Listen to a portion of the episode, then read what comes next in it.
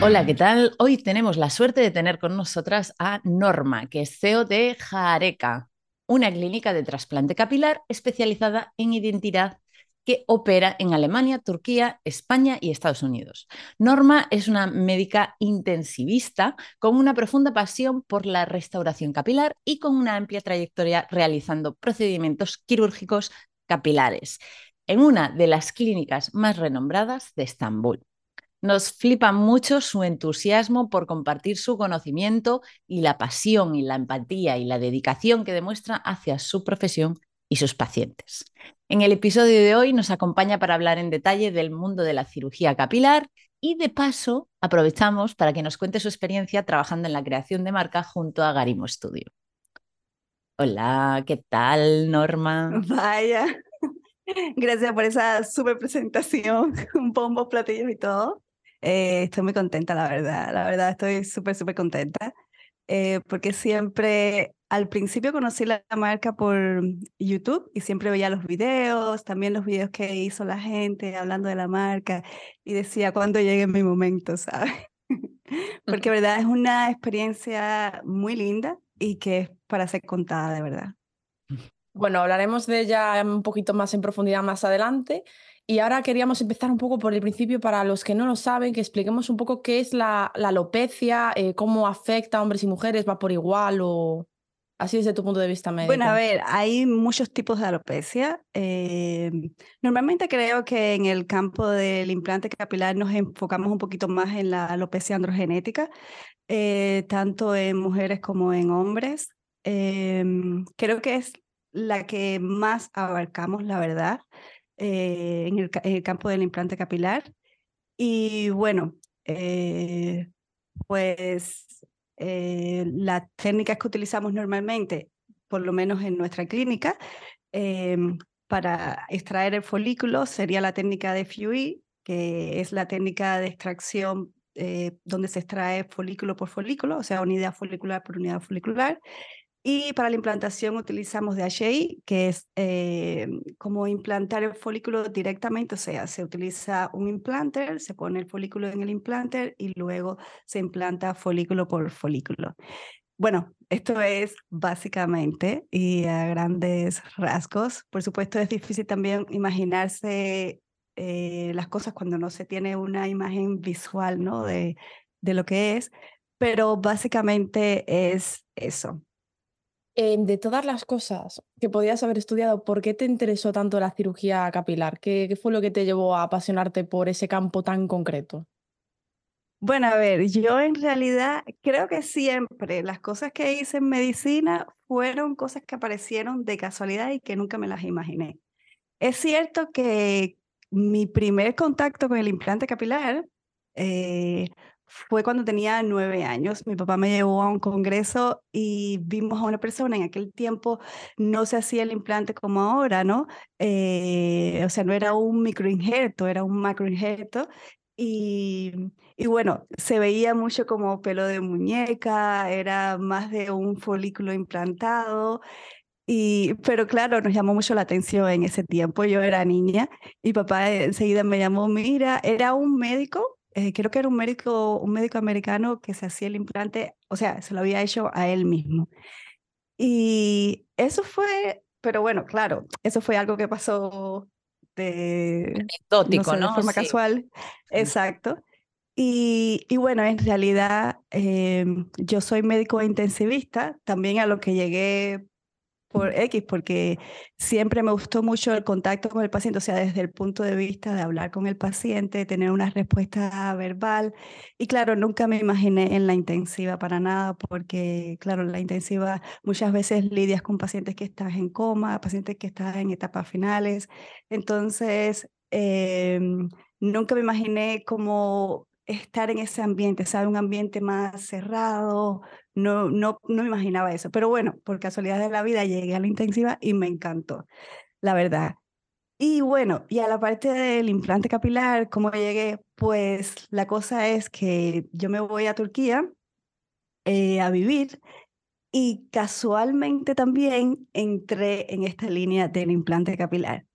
y la verdad me encantó. O sea, al principio era como que lo veía muy, sabes, ahora mismo veo también personas que a veces pues le digo lo que hacen y me dicen, ¿y por qué se hacen eso? Están bien calvos. Y, y, pienso, creo que al principio yo también como que tenía un poco esa visión, ¿no? A veces pensaba, pero ¿por qué, no? Pero luego, al ver tantos pacientes, al ver eh, la respuesta del paciente, cómo cambiaban luego de la operación, o sea, al tiempo, porque es verdad que para ver el resultado necesitas un tiempo, eh, pero bueno, que cuando tenían el resultado, cómo cambiaba, incluso cómo cambiaba su estado de ánimo, su personalidad un poco. Em, entonces eso me, me hacía creer como que es cierto, es que, es que es un cambio, ¿sabes? Eh, un cambio muy positivo. Hay un paciente que tengo de España que hablamos mucho y siempre me comenta estas cosas, de cómo le ha cambiado la vida.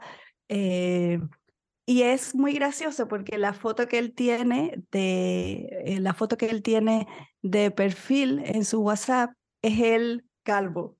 Y me dice, es que yo no me olvido de eso, ¿sabes? Yo también soy esa persona. Pero, pero es cierto que ahora me siento mucho mejor y que me ha cambiado la vida, ¿sabes? Entonces, creo que eso fue lo que me, me empezó a gustar más y a, y como no no tan exacto. Y lo otro que me motiva mucho es que eh, es gracioso porque el implante capilar o la cirugía capilar es algo de lo que mucha gente sabe, pero a la vez no se sabe tanto. O sea, si entras a internet hay muchísima información, eh, hay muchísima gente haciendo implante, pero muchas veces ni los mismos pacientes que se han hecho implantes saben en realidad cuál es la base del implante capilar, eh, pues cómo se hace, cómo en cada persona es diferente.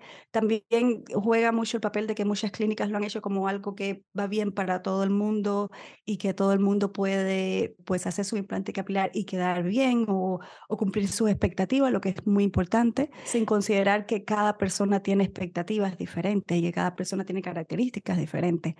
Entonces, creo que eso también es algo como que es como hacer un diseño siempre diferente. También tiene como un poco de arte, un poco de trabajo manual.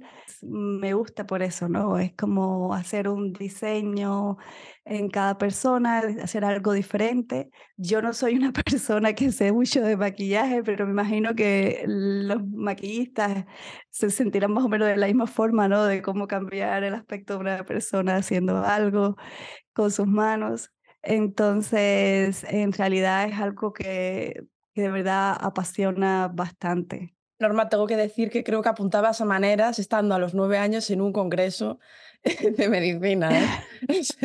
y mi papá, mi papá y mi mamá me llevaban a todos, ¿sabes? Estamos diciendo, tú prepárate porque tenemos expectativas. Porque tu, tu padre es médico también. Mi, mi padre es psicólogo, mi madre también es psicóloga. Y bueno, y desde pequeña, pero bueno, mi papá siempre, o sea, hizo su doctorado y tal en, en Rusia y siempre fue más hacia la medicina natural y tradicional. Fue lo que más hizo en su vida.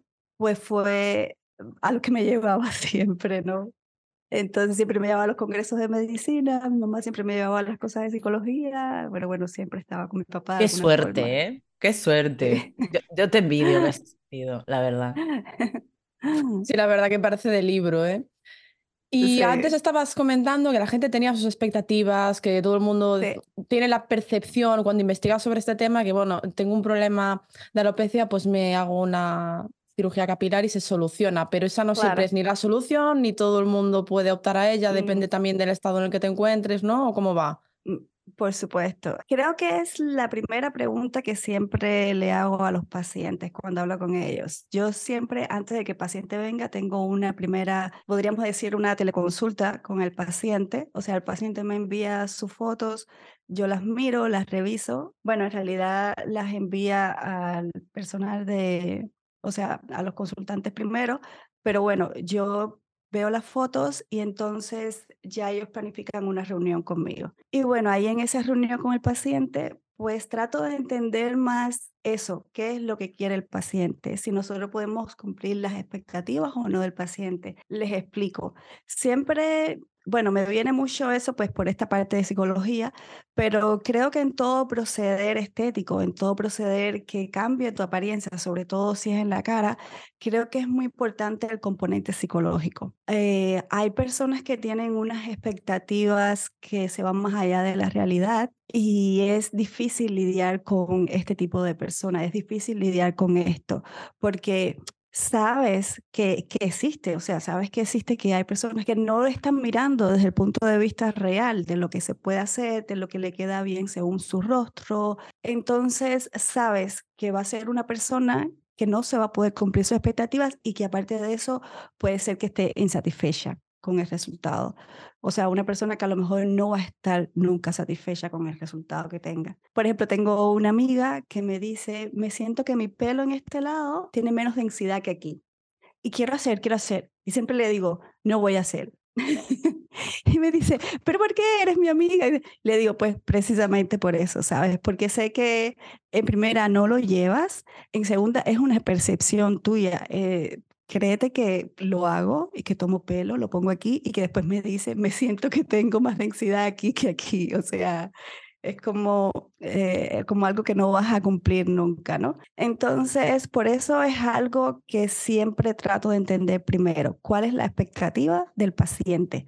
Y eh, a partir de aquí y a partir de las características del paciente que veo según sus fotos, pues entonces trato de imaginarme cómo podría hacerse un plan para cumplir sus expectativas. En primera, si se puede hacer o no, eh, porque hay una cosa, el implante capilar depende de cada paciente, o sea, el paciente es el mismo donante y eso es pues eh, básico. Entonces, por ejemplo, la zona donante, que siempre va a ser esta zona de atrás, que por lo general no está afectada por la enfermedad, en este caso por la alopecia androgenética, pues eh, si vamos a tomar el pelo de esa zona para poner en una zona, según la zona de calvicie que sea, si es una zona muy grande, por ejemplo, hay pacientes que tienen una zona de calvicie muy grande, pero tienen una zona donante muy pobre, pues entonces si es un paciente muy joven con expectativas muy altas, que quiere que quede todo muy denso, pues sabemos que no se va a poder cumplir.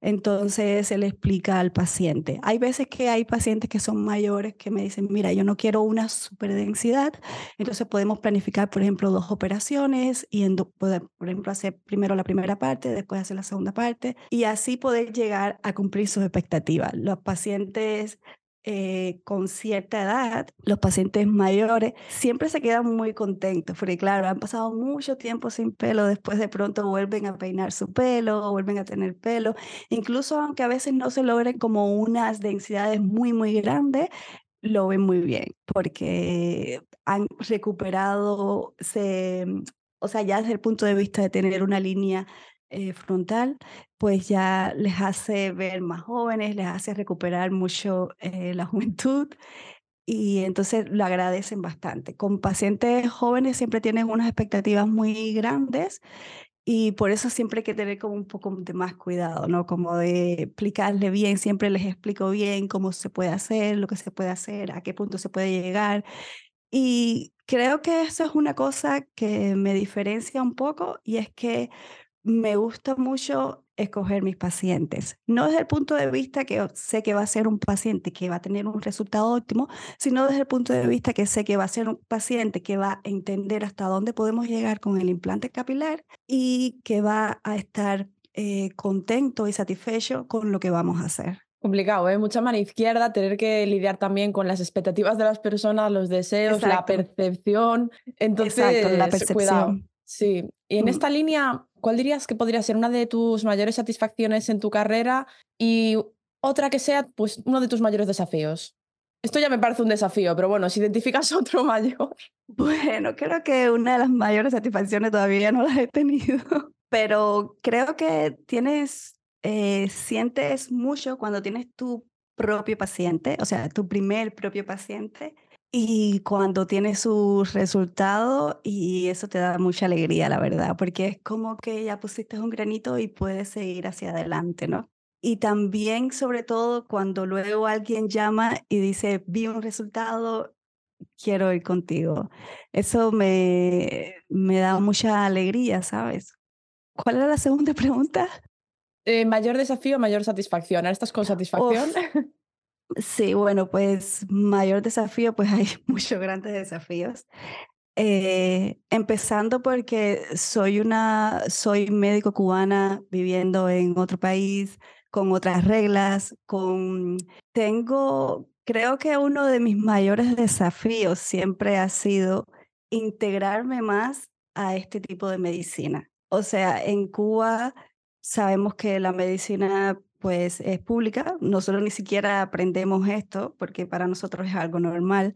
Entonces, eh, claro, ver la medicina como, eh, pues como un negocio o como algo comercial, eso creo que ha sido un desafío muy grande para mí, la verdad, y todavía me cuesta mucho, me cuesta mucho, mucho, mucho.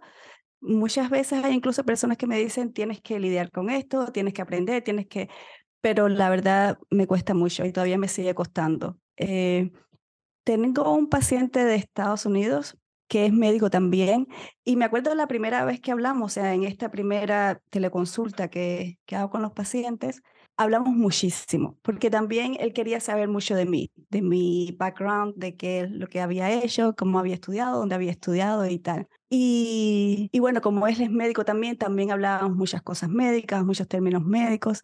Entonces, él eh, me decía que tenía que, que hallar la forma, o sea, porque aquella primera consulta hablamos mucho y me dice, me llamó mucho la atención eso, ¿sabe? Que, que, pude hablar con la doctora, en primer lugar, y segundo, que pudimos hablar tanto. Y entonces, y a veces pienso, ¿hasta qué punto eso será bueno o será malo? Porque claro, hay gente que lo verá como raro, ¿no? Como que, ¿cómo es posible que la doctora pasó media hora o una hora hablando conmigo, tratando de explicarme y tal? Y claro, es que es muy difícil para mí desarraigarme de esto, ¿no? No lo veo como una meta, pero también si es algo que a veces digo, tengo que ponerle un límite porque sabemos que el trato de los pacientes en Cuba es como un trato más amigable, es como un trato más cercano.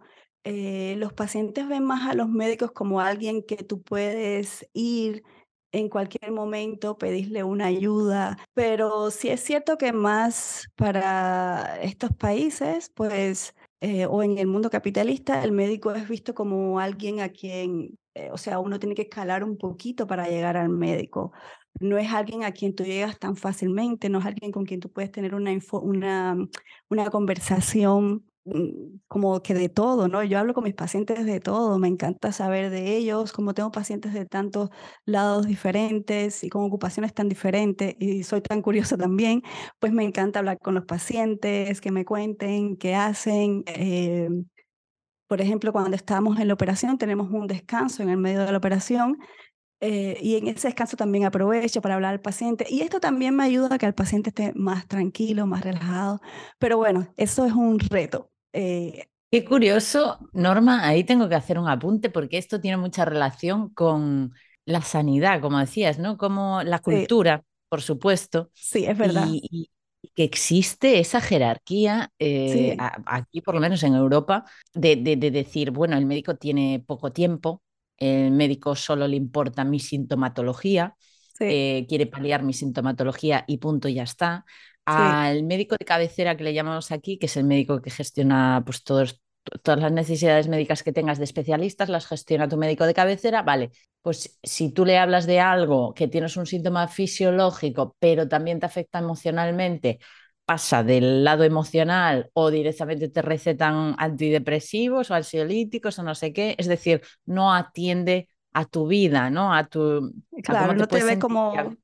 A ver, en un 90, en un 90% de las veces, porque también hay algunos que son muy buenos médicos, muy buenas médicas, pero en la mayoría de los casos van mm, mal y arrastro porque no tienen tiempo, tienen muchos excesivos pacientes, hay menos médicos de lo que necesitamos y el trato no es todo lo mejor que pueda ser y por supuesto no se siente esa cercanía que estás mencionando para nada. Es que el sistema afecta mucho, ¿eh? los recortes en sanidad también se notan en cómo es al final tratar con el médico. Yo no siento que en España tengamos la sensación de vamos al médico de cabecera como muy difícil, ¿no? No es tampoco tan difícil acceder a él, lo que es difícil es acceder a especialistas eso es.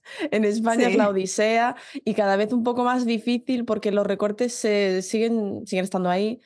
Y bueno, está claro que necesitamos eh, defender la sanidad pública. Y todavía en España, pues hay una sanidad pública muy buena, creo que la considero eh, bastante buena, la verdad. Eh, para mí, dentro del marco europeo, bueno, Estados Unidos no te digo optar porque en Estados Unidos no existe prácticamente, pero bueno, en el marco europeo creo que es una de las mejores. En Turquía cambia un poco porque en Turquía se usa mucho la privada, pero es como que las personas, pues no sé si que será más barata o que tienen más eh, cultura de ir a la, a la privada. Eh, también hay la salud pública y es buena también, o la considero buena, pero sí es cierto que siempre existe eso con el, con el médico, como que el médico es alguien que está a otro nivel, hay que referirse al médico cuidando mucho las palabras, el médico también se refiere a las personas como que están mirando un nivel más bajo, y claro, eso es algo que, que nunca va a estar en mí, pero bueno, sí es verdad que, muchas veces digo, me paso, por ejemplo, cuando hablo con los pacientes y tal. Y es muy gracioso porque cuando, cuando estaba haciendo mi maestría en implante capilar, que la hice en España, un día estaba leyendo eh, la literatura de la maestría y era un tema relacionado con la relación médico-paciente. Y estaba leyendo un capítulo y me digo, o sea, me resultaba como súper familiar, ¿no? Pero qué familiar me resulta esto, incluso se lo digo a mi pareja. Estoy leyendo algo y me parece como estar leyendo un libro de Cuba. Y me voy a la literatura y resulta ser que, la, que lo habían sacado de un libro de medicina eh, de Santiago de Cuba, que es una ciudad de Cuba. Y digo, pues con razón, porque era así como que la relación médico-paciente tiene que verse desde un punto más general, tiene que haber una empatía, tiene que haber un, o sea, tiene que haber un lenguaje bidireccional, no puede ser solo del médico al, del, del médico al paciente como si el médico fuera el que tiene toda la verdad.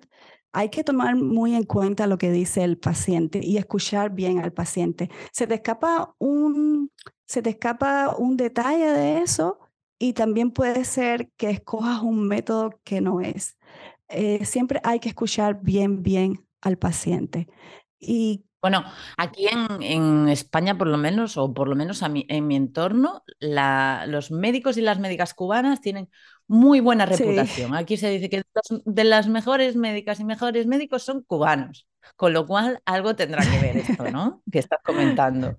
Sí, pero es eso, es saber también escuchar al paciente, que no exista esos niveles, que exista que el paciente se siente que está teniendo una conversación con alguien que lo está escuchando, que está entendiendo lo que tiene y que te puede ofrecer una solución que sea la más adecuada a ti como paciente, o sea, a ti como una persona individual, no como algo que está ya estandarizado como si fuera una fábrica, ¿no? Nos estabas contando un poco cómo había evolucionado antes el tema de la cirugía capilar, que antes se hacían macroimplantes, ahora se hacen microimplantes. Vamos, ha ido invirtiendo para mejorar un poco la metodología. ¿Dirías que con el paso de los años también ha cambiado la percepción de la cirugía capilar, como si estuviera más aceptada? Sí, muchísimo. De hecho, cambió mucho en los últimos 10 años. Eh, creo que una de las cosas que lo cambió mucho bueno, hay varias cosas. Creo que un punto es que ya ha sido una cirugía a la que las personas pueden acceder más fácilmente. Antes la cirugía capilar se, mm, se consideraba como algo que era muy difícil para acceder para todo tipo de público, eh, pues precisamente por los precios. Todavía hay lugares donde es muy caro. Eh, por ejemplo, Estados Unidos, Irlanda son lugares donde la cirugía capilar, los precios son muy elevados. O sea, si quieres ir a una buena clínica. Em, pero bueno, ahora mismo en todos lados hay diferentes precios, entonces creo que ya que la persona pueda también pues eh, decidir que puede hacérselo desde de una forma más económica, eh, o sea, una forma más asequible, pues creo que eso ha hecho también que pues que crezca más la comunidad de las personas que quieran y que se han hecho un implante capilar y que por tanto se vea como algo más accesible y como algo más fácil y creo que antes también se veía como algo un poco un poco tabú o algo así, ¿no? Pero ahora ya se ve como algo más natural, ¿no? Creo que también el hecho de que tenga ese toque de tabú ha sido porque es una cirugía que está más extendida a la parte de los hombres. Es cierto que se hace implante capilar tanto en hombres como en mujeres, pero también es cierto que los hombres padecen más de alopecia androgenética que las mujeres y que la alopecia androgenética pues es la primera causa por la que se hace implante capilar, o sea, la causa por la que más se hace implante capilar. Entonces, pues creo que eso hace como que antes se viera un poco más, incluso ahora creo que hay personas que lo ven como, como un poco tabú, como que, ay, pero ¿por qué el hombre se va a hacer eso? ¿Sabes? Porque siempre se ha visto como que las mujeres pueden acceder a, y que como que es normal que las mujeres no sé, se arreglen más, sean más, sean más coquetas, em, pueden hacerse cirugías para mejorar su estética, pero en los hombres siempre se ha visto como algo un poco más tabú, ¿sabes? Y creo que esto fue algo que me llamó la atención primero cuando llegué en Turquía.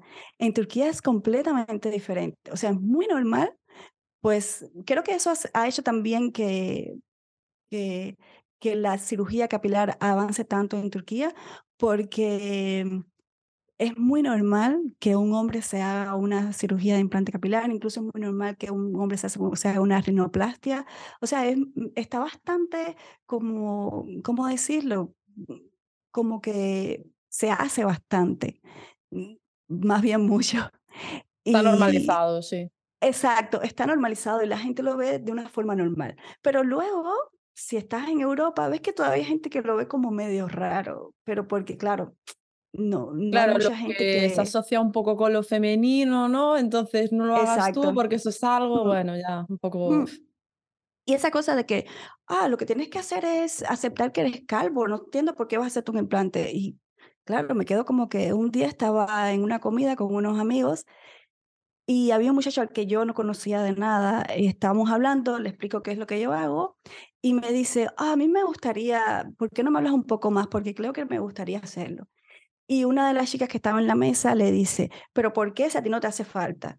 O sea, como que eres calvo, eres calvo, asúmelo y ya. Entonces pensé, ¿por qué? O sea, pensé, eh, la chica se veía que era alguien que iba al gimnasio y tal, y pensé, ¿por qué si tú tienes la, si tú puedes optar por ir al gimnasio para mejorar tu estética, si tú puedes optar por cortar tu pelo como quieras, si tú puedes optar por maquillarte como quieras, ¿por qué él no puede optar por verse como él quiera, por, por alcanzar su, su identidad, como él quiere verse, ¿no? Entonces, eh, claro, es como algo un poco raro porque incluso en estos días donde abogamos tanto por la identidad de las personas, porque las personas luchan por su identidad, de pronto hay cosas como esta donde las personas tienen muchos tabúes. Entonces, y más eh, pues seguro que, esto... Norma, perdón que te interrumpa, pero sobre todo pues con ese bagaje que traes familiar, ¿no? Del ámbito de la psicología, conociendo cómo puede afectar a una persona ese no sentirse identificada, ¿no? que es un poco la orientación que tuvimos en todo el branding de la marca, porque hacías mucho hincapié en todo eso. ¿Cómo puede afectar a la vida de una persona no sentirse totalmente identificada con lo que se está viendo en el espejo? ¿no? Porque sí, la verdad. Pues, estéticamente, por, por lo que sea. Y una de las partes que más vemos en el espejo pues, es nuestro rostro, nuestra cara, nuestra cabeza, nuestros pelos. Entonces, em, a nivel psicológico también se gestiona mucho eso, es decir, eh, hay personas que lo quieren hacer, como tú has mencionado, por simple mm, falta de percepción real, es decir, ahí hay un problema psicológico quizás que haya que tratar previamente, o también las propias psicólogas y psicólogos recomiendan muchas veces o animan a sus pacientes a hacer alguna intervención porque eh, mejoraría mucho su calidad de vida, ¿no? En ese sentido. Sí, es que creo que el pelo como decíamos, bueno, como llevaron ustedes, ustedes, el pelo es algo que comunica y mucho. Entonces, el pelo es nuestro marco y tenemos, muchas veces tenemos distintos cortes de pelo porque es lo que queremos transmitir, ¿no? Porque es más o menos como queremos que nos vean. Eh, y aparte de eso nos identifica, nos identifica como persona y muchas veces también como grupo, por ejemplo, como en el grupo eh, afroamericano, que llevan su afro, todo chulo, todo esponjoso, mientras más esponjoso mejor. Entonces, creo que Em, es eso, cómo queremos identificar, qué es lo que queremos decir, qué es lo que queremos transmitir de nosotros. Y qué es lo que pasa, que muchas veces estamos transmitiendo algo que no es lo que queremos transmitir. Y eso poco a poco, aunque no querramos, pues nos va afectando. Entonces, siempre pongo el ejemplo de un paciente que por eso es que me gusta hablar tanto con los pacientes, porque tú ves que no siempre es como ese trasfondo de que soy calvo, estoy deprimido, no, no es solo eso, hay otra cosa más, ¿no? Es como soy calvo, estoy deprimido porque me baja la autoestima. No es solo eso, es verdad que pasa en muchos pacientes, pero no es solo eso. Eh, entonces tenía este paciente que me dice, mira, ¿sabes cuál fue el día que dije, sí voy a dar el paso. O sea, lo estaba estudiando hacía mucho tiempo, pero ¿cuál fue el día que dije voy a dar el paso? Un día que estaba caminando en ese claro oscuro, ¿sabes? Cuando caminas eh, en ese horario donde está atardeciendo y las cosas no se ven bien, ¿no? Como que no tienes, eh, no, no se puede percibir bien todo con la vista. Entonces dice que él iba caminando por la acera y que escuchó a una persona que conocía, a una pareja que conocía, pero que no, no lo habían identificado por ese horario, eh, escuchó que él le dijo a la mujer, vamos a cruzar a la otra acera porque viene ese hombre que parece un poco raro. ¿Y qué pasa? Este paciente era un paciente blanco, alto, todo calvo, ¿sabes? Que, que desafortunadamente eh, pues es muy ligado a esta cultura de, no sé, de neonazi o de persona mala o de persona que te va a hacer algo malo, ¿sabes? Entonces, eh, o sea, esa es esa percepción. Y dice que él le dijo a esta persona, o sea, era un amigo de él, lo llama por su nombre y le dice, soy yo, ¿entiendes? Entonces dice, ahí fue cuando entendí que yo no daba la imagen que yo quería dar, o sea, que las personas, por mi calvicie, eh, tenían una imagen de mí que no era yo. O sea, no, no es como yo me identifico, no es la persona con la que yo me identifico. Entonces, claro, ves todas esas anécdotas y dices, es que hay una cosa más grande, ¿sabes? Hay un trasfondo más grande. La cultura también que afecta mucho, lo que las exactamente. personas Exactamente.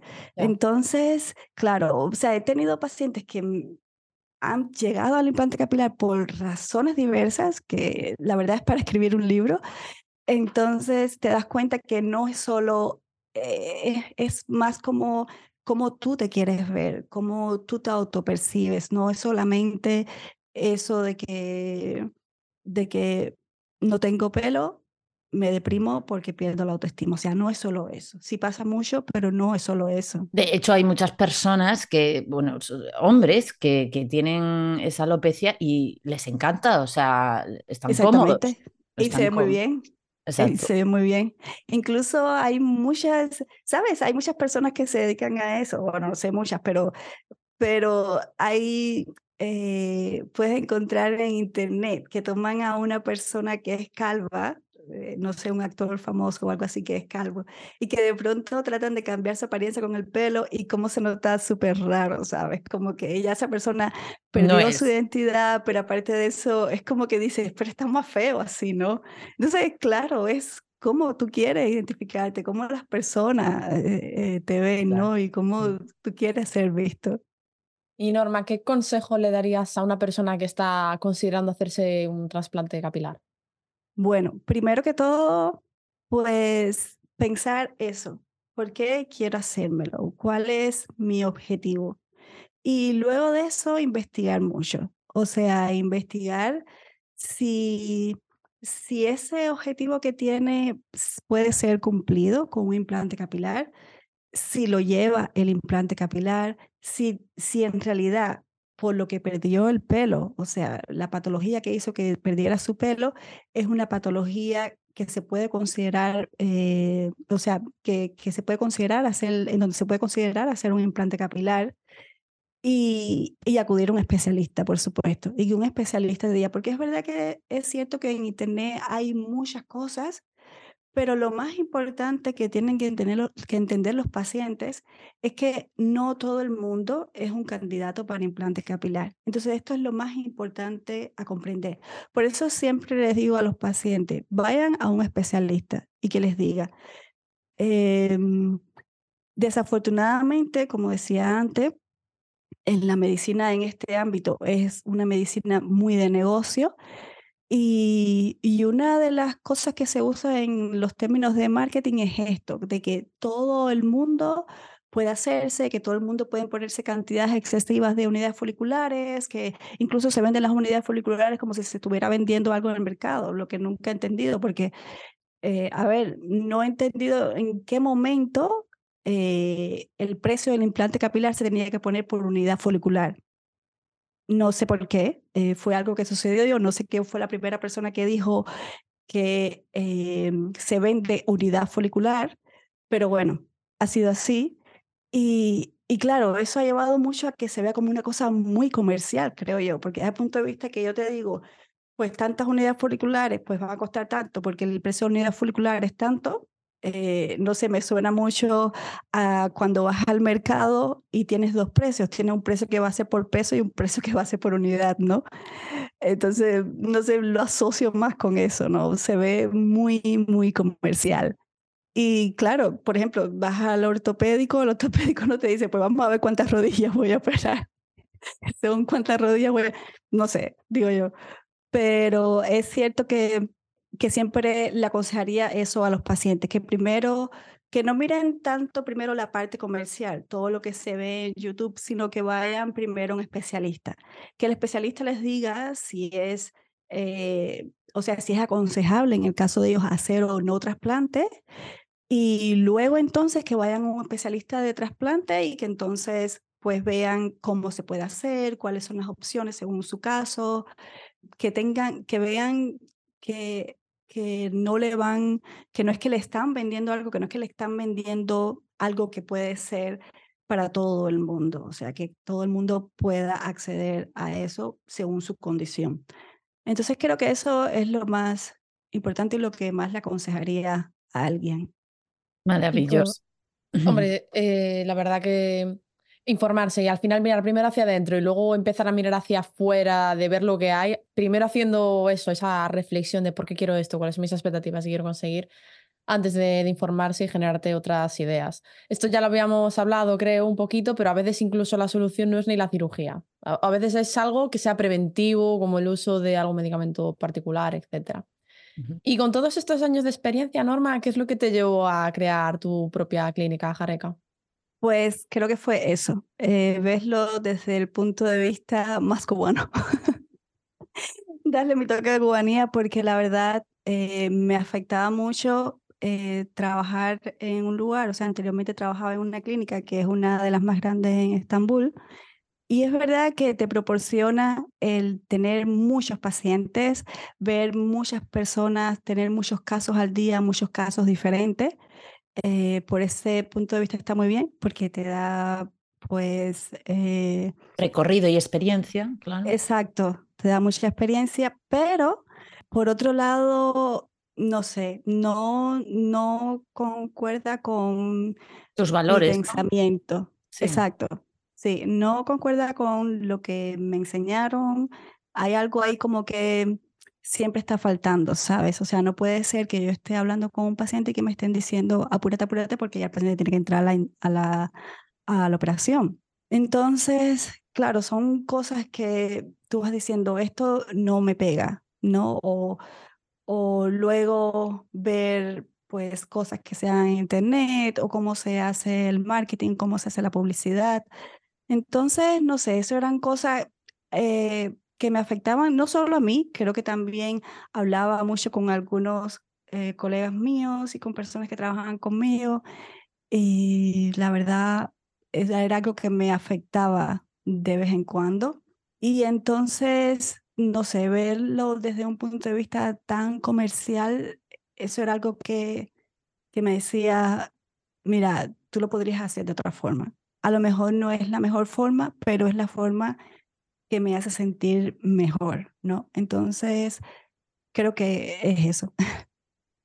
Se volvía mucho algo, una transacción, ¿no? Más que una experiencia del paciente con pues, un problema delicado que identifica delicado o un proceso, pues con, con, con, la experiencia delicada que, que, puede tener una persona. Digamos que lo, lo has descrito un poco como que se vivía en un entorno de deshumanización, ¿no?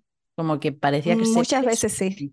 sí. muchas veces sí, la verdad. De hecho, en todo el trabajo que realizamos contigo mencionabas muchas veces que tú lo que quieres es que Jareca acompañe al paciente desde el minuto cero hasta todo el seguimiento para que se sienta acompañado o acompañada en, todo ese proceso, ¿no? Porque recalcabas y recalcabas eso porque, claro, has vivido eh, toda la experiencia de lo que hay por ahí y pues has identificado las carencias que tú quieres cubrir también, ¿no?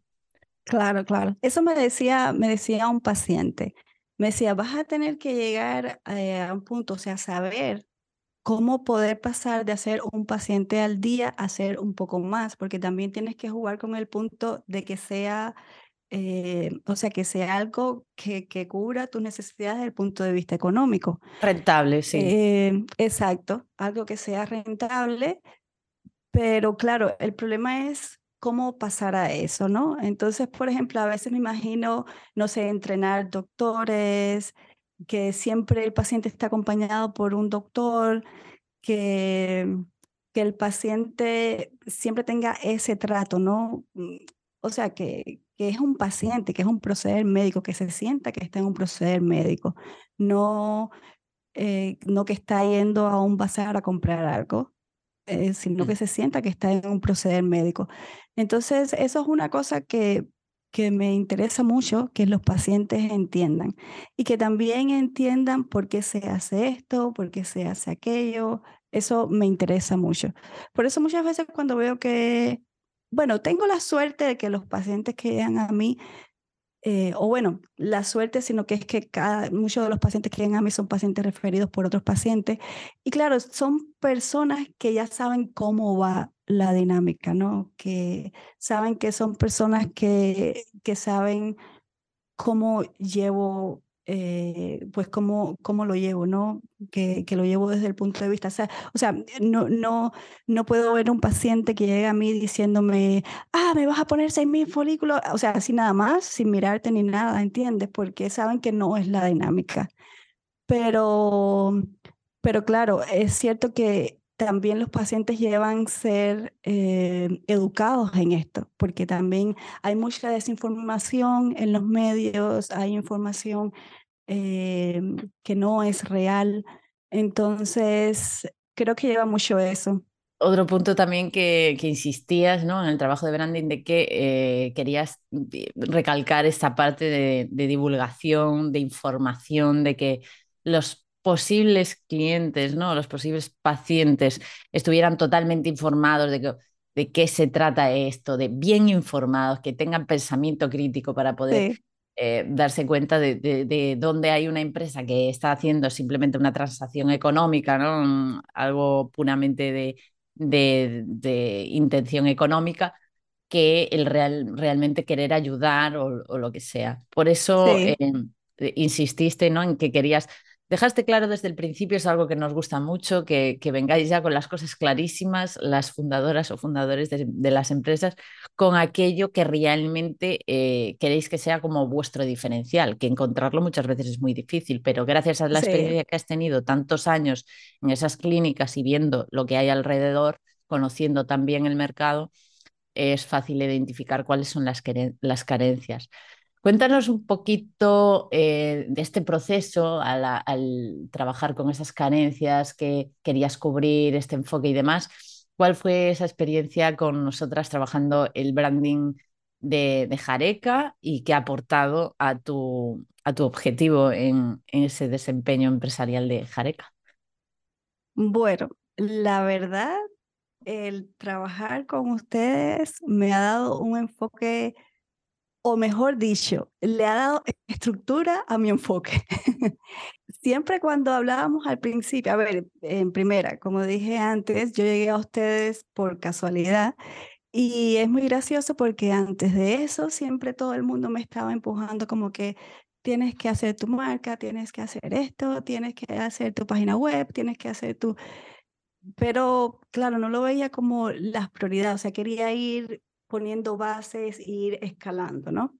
Claro, es importante en el proceso de comercialización pero, pero no quería verme así tan comercial, ¿no? Quería que hubiese, no sé, que me identificaran por lo que creo. Entonces, pues, eh, pues buscando, o, creo que ya ni buscaba, porque en realidad eh, hay que recordar que cuando llegué a ustedes ya yo tenía un logo eh, y un nombre. Sí, yo tenía un logo y un nombre, un nombre con el que estaba contenta, el nombre al que habíamos llegado yo y mis amigos, y bueno, y un logo, un logo que no fue muy pensado ni nada, o sea, que se hizo como en unos 15 días o algo así, por una, unos diseñadores de Miami. Y entonces, pues yo tenía eso, pero un día, no sé, de casualidad, que digo que tengo yo mucha suerte para esto, para llegar a esas cosas. Mi pareja me dice, ¿y cómo encontraste eso? No sé, tengo suerte para eso. Entonces, un día pues estaba eh, pues, ahí en YouTube y tal, y me aparece un video y digo, wow, qué cosa más chula, ¿no? Porque era como todo un proceso y, y me encantó, ¿sabes? Entonces ahí empecé a mirar más y más. Mire, me miré cada uno de los videos, me miré cada uno de las entrevistas, me miré cada uno de los videos de ustedes, incluso busqué otros videos sobre branding, entrevistas que le hacen ustedes pues eh, a otros diseñadores, todo, me lo miré todo y dije, uff, esto es lo que yo quiero. no sé cómo, pero esto es lo que yo quiero. Entonces fue cuando me puse en contacto con ustedes. Y la verdad siempre lo he visto como una base. O sea, ha sido como ahora todo lo que voy a hacer con respecto a la marca, me voy primero al branding. O sea, es como, como tener una libreta de notas siempre ahí, ¿no? Todo lo que voy a hacer, siempre me voy ahí. Eh, si le quiero explicar a alguien algo de, cómo es nuestra marca, qué es lo que hacemos, me voy a la libreta de notas de Arca. Entonces, como que todo está ahí. Tienes ahí toda la esencia, tienes ahí eh, todas las características, los valores, esto no es solamente la parte visual, sino pues creo que la parte del alma de la marca. Y, y claro, sin ustedes no hubiese llegado a eso, porque yo recuerdo al principio, cuando llegó el diagnóstico, que yo me quedé como que, wow, es como que alguien coge todos los pensamientos que tiene en tu mente, los ordena, les pone nombre y tal, y dice, es esto. Y yo me quedé como que, o sea, es como que tú te te, te preguntas, ¿por qué yo no, yo, no lo, yo no lo hice así, ¿sabes? O sea, es que es eso mismo, eso era lo que yo tenía en mi cabeza, pero no sé, un poco desordenado o sin las palabras específicas. Y me acuerdo que ese día estaba también mi pareja al lado y él tenía la misma cara. Era como que, wow. A ver, yo recuerdo mucho tus caras en las reuniones, era increíble porque era súper expresiva. Era para grabar. Sí, al final es, darle enfoque, mm, además también darle enfoque empresarial a una idea que te apasiona, ¿no? A una vocación, a una forma de ver algo, pero aterrizado con, digamos, em, con sentido empresarial, ¿no? Con, estrategia y con, y con tal. Y eh, lo que mencionabas de cómo esas notas que tienes ahí es un poco que a la hora de tomar decisiones, ¿no? Es como que, además, Norma es que es un ejemplo de buena fundadora, eh, brand manager. Es decir, ella lidera la marca con mucho orgullo porque está enamorada de, ese trabajo. Entonces, eso sí, la verdad. La verdad. Pero eso es algo muy importante, Norma, en, en lo que es la, el crecimiento de la empresa, porque si eh, la fundadora, la líder ¿no? de, la, del negocio, no abandera la marca, entonces ¿a dónde vamos? Pero en tu caso, en tu caso estás así. Bueno, si tuvieras que destacar, y así para cerrar ya, si tuvieras que destacar una de las cosas de todo el proceso que viviste con nosotras, eh, ¿qué destacarías?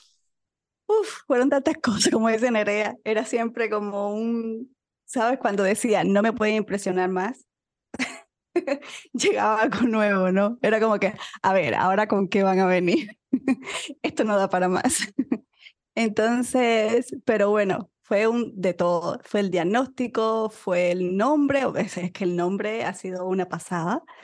Cómo se llegó al nombre y cómo también tenía coincidencias con otras cosas. Entonces fue el nombre, eh, llegar los colores, o sea, ese día de que ya dijimos la parte visual y me quedé como que, es que es todo, ¿no?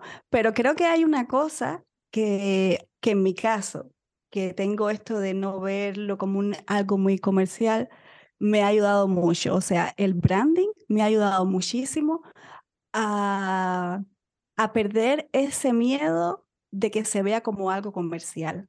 Eso me ha ayudado muchísimo. Creo que, que eso es lo que me empujaba para atrás cada vez que pensaba o cada vez que me proponían mira, te puedo hacer una página web, mira, te puedo hacer esto, te puedo hacer un Instagram, te puedo hacer... Creo que me empujaba mucho para atrás esa parte de sentirme muy comercial, ¿sabes? De sentirme que estoy vendiendo algo por vender. Pero ahora, desde que tengo el branding, no lo siento como algo comercial, lo siento como enseñar lo que somos nosotros. Eh, o sea, siento que las personas cuando lo vean, se van a sentir como que están mirando eh, o conociendo a una persona, conociendo eh, algo, no como que le están vendiendo algo. Entonces, creo que esto es lo mejor que me ha pasado con el branding, que me ha ayudado mucho a no verme como algo comercial o por lo menos no sentirme como que estoy vendiendo algo muy comercial, sí. Genial. Esto es, esto, bueno, clientas así son una maravilla, o sea, no podemos decir nada. Aparte de... no, es, no es la clienta, a ver, yo creo que es eso, ¿sabe? O sea, si ustedes son así, pues ustedes van a tener los clientes adecuados. Eso es que es así, es lo que te decía con mis pacientes. Si yo soy así, transmito eso, voy a tener los pacientes adecuados.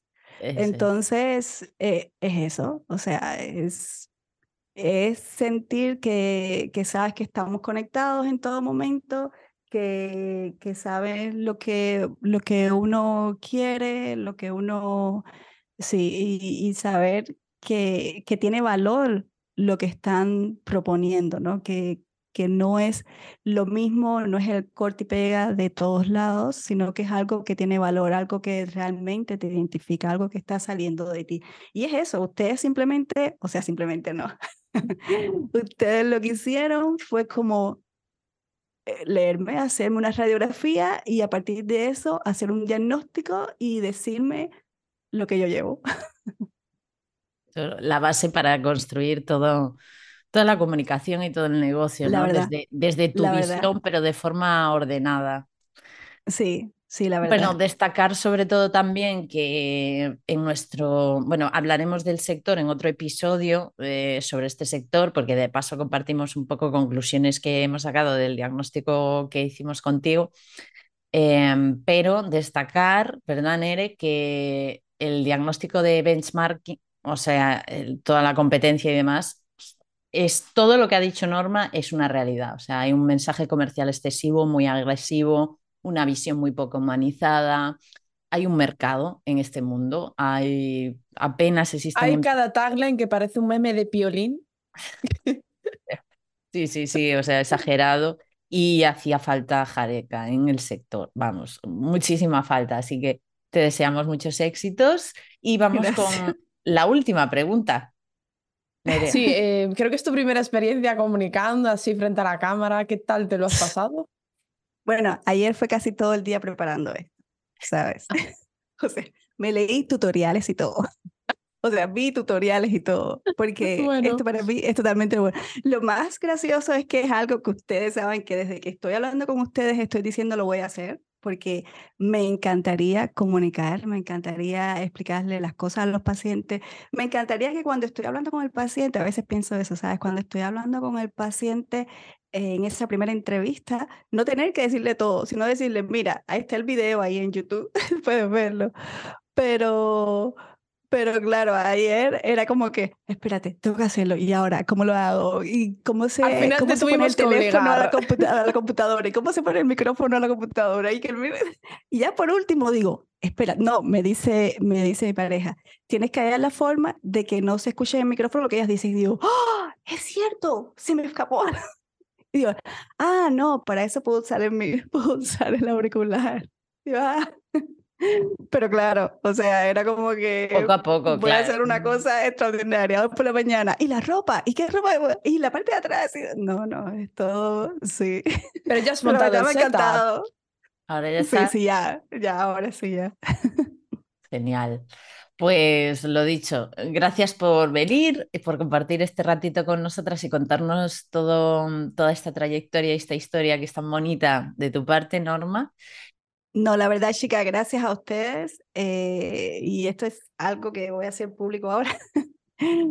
eh, que de verdad, muchísimas, muchísimas gracias porque, o sea, llegar a ustedes todo lo que he aprendido durante el proceso, ya es más de un año, eh, la verdad que me ha encantado. Aparte, eso de sentirme, de decir, mañana hay reunión, y ir, abrir la computadora y sentirme súper sorprendida, que me encanta, y decir, wow, y tengo algo nuevo de la marca, y tengo, la verdad, ha sido un proceso súper, súper lindo, sí. Gracias, Norma. Oh, Norma. Bueno, pues nada, hasta aquí este episodio. Ya habéis mm, escuchado que ha sido muy interesante y por encima Norma nos ha regalado los oídos que estaremos todo el día con el pecho hinchado y nos escuchamos en el próximo episodio. Hasta la próxima. Chao. Chao.